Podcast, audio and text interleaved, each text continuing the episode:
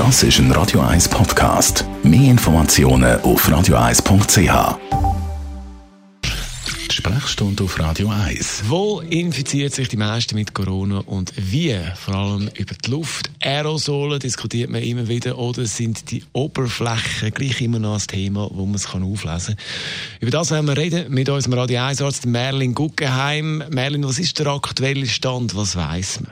Ähm, es scheint so, das ist etwas, wo man mit einem gewissen Bedauern muss zur Kenntnis nehmen, auch wenn man von der Maskenpflicht redet, dass es so ist, dass die meisten Ansteckungen nur im häuslichen Milieu passieren, also im eigenen, im eigenen Umfeld, wo die Leute in der Regel keine Maske tragen.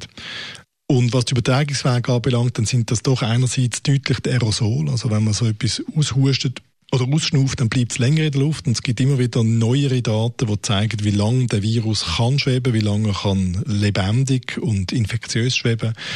Es gibt ähm, noch nicht ganz konklusive Daten, wie lange er auf Oberflächen überlebt, aber er lebt, überlebt sicher lang genug, dass man an frequentierten Türgriff, Tastaturen, äh, Druckknöpfe, Lichtschalter, Maschinen und so weiter sich kann infizieren.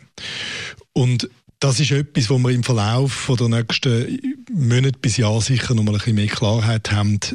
Und im Zweifelsfall müssen wir uns jetzt halt einfach schützen, indem wir die häufig frequentierten, gebrauchten Oberflächen regelmäßig desinfizieren, möglichst vieles kontaktlos machen, Stichwort Zahlung, Stichwort Tickets kaufen, Stichwort Tickets zeigen. Ähm, und dass man sich selber vor Aerosol schützt, indem man eine Maske trägt. Jetzt aber äh, vor Aerosol schützen, wenn man eine Maske trägt, kann man das nicht über die Augen aufnehmen? Es äh, gibt keine vernünftigen Daten im Moment. Zu dem ist theoretisch möglich. Also, die Bindehaut von den Augen ist eine Oberfläche, wo man sich kann infizieren kann. Wir wissen das so los auf HIV, wir wissen das auch zum Teil von Hepatitis. Ähm, zum Thema Covid-19 wissen wir da noch nicht genug. Es ist theoretisch möglich, ja. Wobei man muss da vielleicht noch eine kleine Klammer machen der Virus nistet sich vor allem gern im, in der Schleimhaut von der Atemwege ein. Dort hat es gewisse Rezeptoren, die er gern hat, wo er kann dran docken, S2 ist so etwas, was man gehört hat.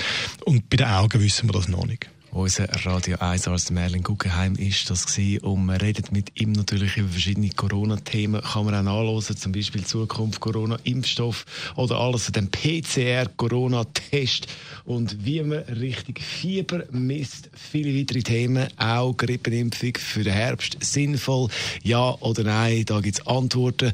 Einfach bei uns auf radio1.ch dann in der Suchmaske Sprechstunde Gesundheit eingeben. Da kommen alle Themen die wir bereits besprochen haben. Radio 1.